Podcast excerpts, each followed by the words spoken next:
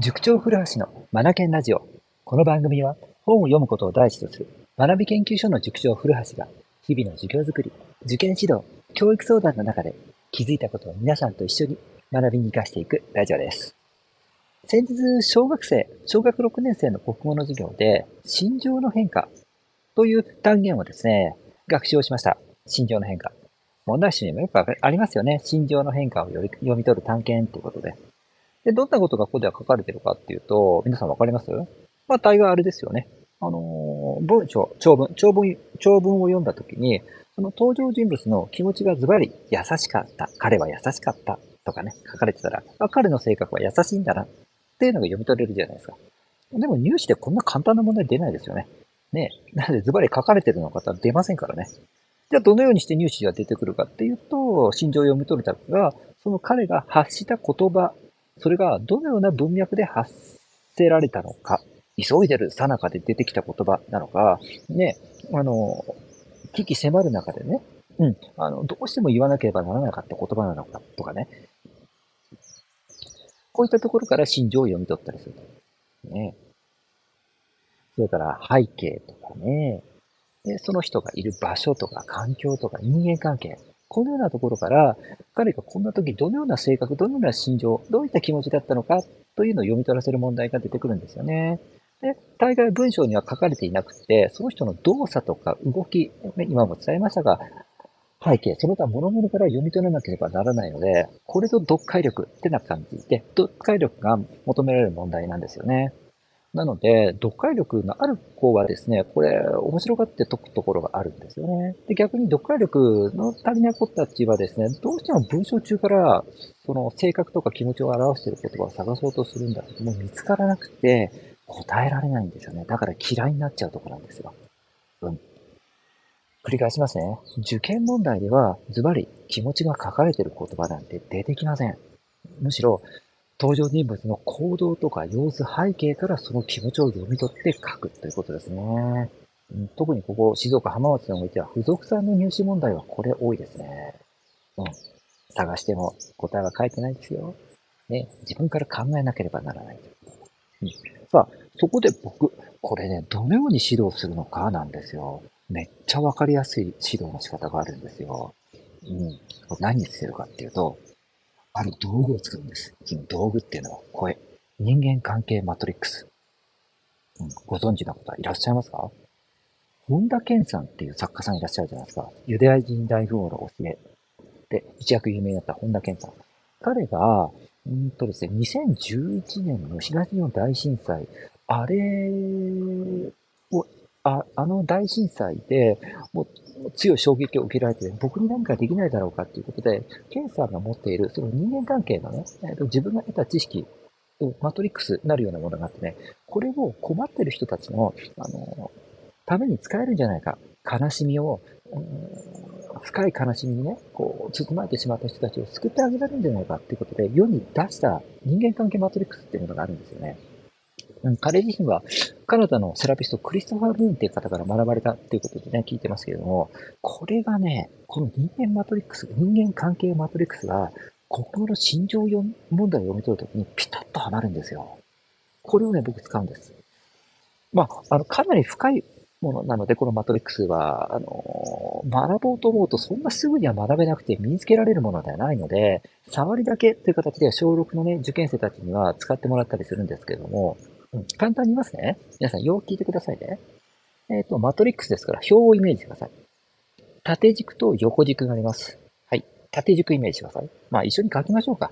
まず、紙を用意してください。そして、鉛筆用意してください。ここから行きましょう。紙、鉛筆、用意できましたか？じゃあ行きましょう。では、縦軸を引いてください。そして、縦軸の一番上は、ポジティブって書きましょう。ポジティブ。で、ポジティブの反対。縦軸のですから、ポジティブを上に書いたので、真下、一番下ですよね。ここに、何て書いたらいいでしょうかポジティブの反対。そうですね。ネガティブですね。ネガティブって書いてください。次へ行きましょう。横軸です。今度は、十字、漢字のね、1、10、100の10、10を描くような感じで、横軸を真ん中に引いてください。縦軸の真ん中を通るように、横軸を引いてください。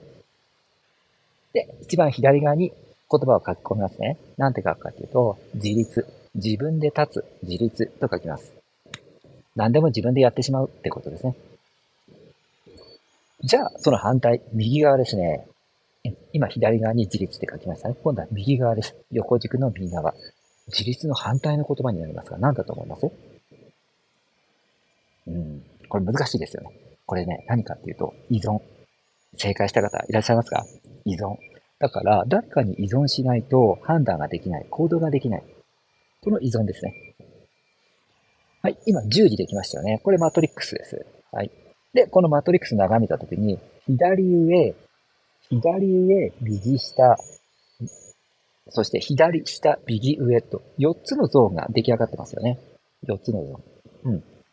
これで大馬鹿にではありますが、4つの人物像というのを浮かび上がらせられるですよ。まず、左手から行きましょう。ここは、どのようなゾーンになっているかというと、ポジティブで自立している人のゾーンです。略してポジジ。ポジジは会社の社長さんに多いようなタイプですよね。皆さんの先頭を切って自分で判断し、自分で責任も負っていく。うん。で、嫌なこととかトラブルとか細かなことがあっても精神的に病むことはなく、うん、大丈夫、大丈夫、なんとかなるっていう強い未来志向で乗り切っていってしまう。このような方、リーダータイプに多い方ですよね。ポジティブ自立に多いです。声が大きいのも特徴ですね。うん、楽観主義であるところも特徴です。はい。で、これに対して、なんと、仲良くなる。常に一緒にいるようなペアになりやすい人がいるんです。それが右下です。右下はどのような像かというと、ネガティブで依存です。ネガティブ依存。願いと言います。願い。ここはですね、あの、資料深い方ですね。それから物事を悲観的に捉えて、問題を発見する能力、間違ってることとか、うんと、良くない点を見つけ出す。これがね、上手な方です。悲観的。うん。悲観的ゆえにですね、芸術センスを持っています。はい。だから世の中の芸術家はほとんどネガティブなんですね。うんで、不思議なことに、先ほどのリーダータイプであったポジティブ自立と、今説明したネガティブ依存が人間関係を結びます。付き合います。ペアになりやすいです。例えば、お父さんとお母さん。このような二人組いらっしゃるんじゃないですか？お父さんがね、元気元気で、お母さんが、でも、だって、だけど、とか、悲観的な言葉を使いながら、いつもお父さんの意見にダメ出しを入れる方、とか。うん。でもお母さん自身では自分から決して動こうとはしなくて、お父さんが常にね、あの、計画を、旅行、旅行なんかでたら計画立ててくれたりして、で、お母さんがそれに対して、でも、そんなとこ行ったって、とかダメ出しする、ね、お父さんお母さんとか。うん。逆もいらっしゃいますよね。お母さんの方が自立していて、お父さんの方が芸術タイプの方ですね。うん。それから、親子関係でもあったりするんですね。うん。お父さんが大丈夫だ、受験勉強なんて、たくさんやっとけば大丈夫。あ、そうそう。ポジティブ自立の特徴、勉強にあてがうとですね、たくさん量をやりがち、しがちですね。たくさん勉強解いとけばやっとけば大丈夫だ。ね、根拠も何もないのに、たくさんやれば大丈夫って言い切って、やってのけてしまうんですよね。うん。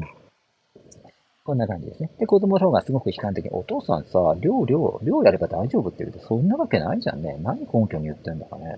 冷静に考えればさ、できないとこをきちんとやっていった方が早いのに、とか点数取れるのにって子供の方が冷静になっちゃったりしてね。で、気がつくとこのマトリックスで人間関係のバランスをとってるんです。左上と右下で、真ん中、センターって言いますね。縦と横をクロスしているところをセンターと言いますね。ここを中心点として、左上と右下で等距離、中点から中心点から等しい距離でバランスを取るようになる。これがね、親子関係とか夫婦関係、恋人でもありますよね。先輩後輩でもあったりしますよね。面白いでしょ？もう一つ行きましょうか。今度は左下と右上のペアのパターンです。ここもね、不思議なことにペアになるんです。まずは左下の説明です。左下はどのような特徴だと思いますか？ネガティブで自立している。ネガティブ自立ですね。ネガジと呼びましょう。ネガジはですね、キチキチとしたタイプです。うん。言われたことを完璧にこなす。きっちりこなせるタイプです。だから、勉強、受験に強いのはね、ここの子ですね。なぜならば、言われたことを、あの、きちんとやり遂げますし、うんと問題が聞いてることにも的確に答えるんです。聞かれてることに的確に答える能力がずば抜けて高い子たちですね。い、い成績取ってきますよ。うん。はい。しかし、常に不安と、不安と背中合わせで生活をしているようですね。きっちりこなさないと不安で仕方がない。きっちりしなかったら、世の中、あ私自身が崩れ、世の中のバランスも失っちゃうんじゃないかぐらいに思う方もいらっしゃるみたいですね。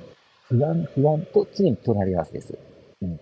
だから自分がきっちりすることによって、精神安定させられているというところがあるよようなんですよね。うん。しかし勉強は強いですよ。きちきちきちっとやりますから、やるべきことをきちんとやって、きちんと点数取ってきますから、強いです。で、そんなきっちりしてる方と人間関係を結びやすいのが右上、ポジティブ依存。ポジイと言いますね。ポジイはですね、先ほどのキチキチに対して真逆です。ほわわーんとした感じ。そんなきっちりしなくて大丈夫だよ。ゆるゆるっと行こうよって感じで、こう、なんていうんですかね、春のお旗畑に蝶々がひらひらっとこう待ってるような、そんなイメージの子ですよね。ぼーっとしがちの子です。うん。はい。で、よく友達だからもね、なんかぼーっとしてるとこう注意しちゃって、ねえねえ、大丈夫？話聞いてた？ああ、ごめんごめんごめん。あ、なんかぼーっとしちゃった。なんて、こんな言葉が返ってくるような子たちですよね。表情もね、すごく特徴的で、ゆるゆるっとした表情してます。柔らかい顔つきの子多いですよね。平和的ですね。癒し系でもあります。うん、はい。で、不思議なことに、この左下と右上、この二人が一緒になります。左下のキチキチタイプから見たら、右上は癒し系で真逆なんですが、お互いないものを求め合うんでしょうね。うん。キチキチしていると疲れるじゃないですか。ねいつまでもキチキチ続けられてないですよ。そこで癒し系の相手がいると、そこで力をふっと抜くことができて楽になれるんでしょうね。で、また頑張れると。癒し系の子から見たら、キチキチした子は憧れの存在のようなんです。あの子のみたいにキチキチしたい。しっかり判断して行動したい。自分で判断、行動できるなんてかっこいいなんて思うところがあるので、憧れなんですよね。で、この二人が引き合うと。面白いですよね。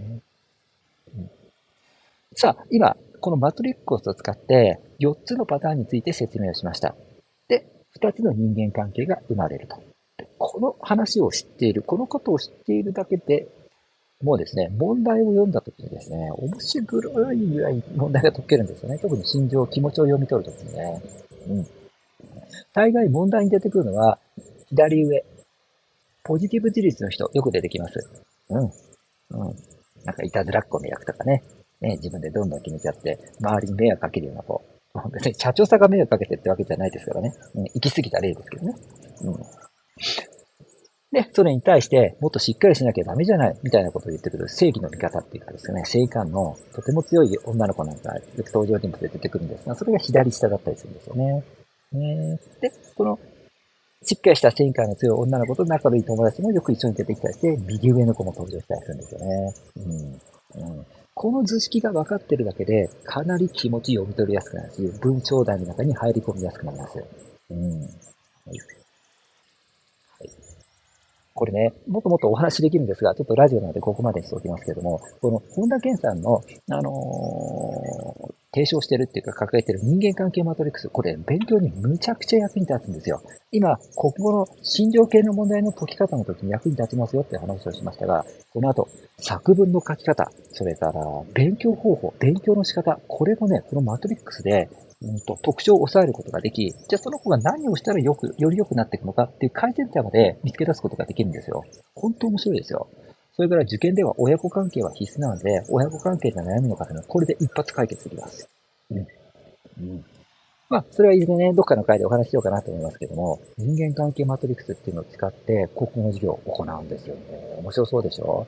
で、子供たちもね、やっぱり興味ある子多いですよね。特に女の子たち。うん。言ってきますね。うん。人間って不思議とか、人間って面白いと思ってくれるようなんですよね。僕、これでいいかなと思うんですよね。うん。まあ、学校では絶対習わないですけどね。うん。はい。まあ、ということでですね、あの、心情系の問題のトレーニングを僕が行うときに、本田健さんの人間関係マトリックスというものを使いますよという話をさせていただきました。そうそう、これどこの本に書かれているかっていうのを最後にご紹介しておきますね。えー、っとですね、本田健さんのユダヤ人大富豪の教えの3、えー、っとですね、再びアメリカへ編というものかな？うん、3。この中にね、載ってきます。はい。ぜひね、興味持った方は手に取ってみてください。おすすめですよ。はい。では最後までお聴きくださりありがとうございました。Read more, learn more, change the group. 素敵な一冊を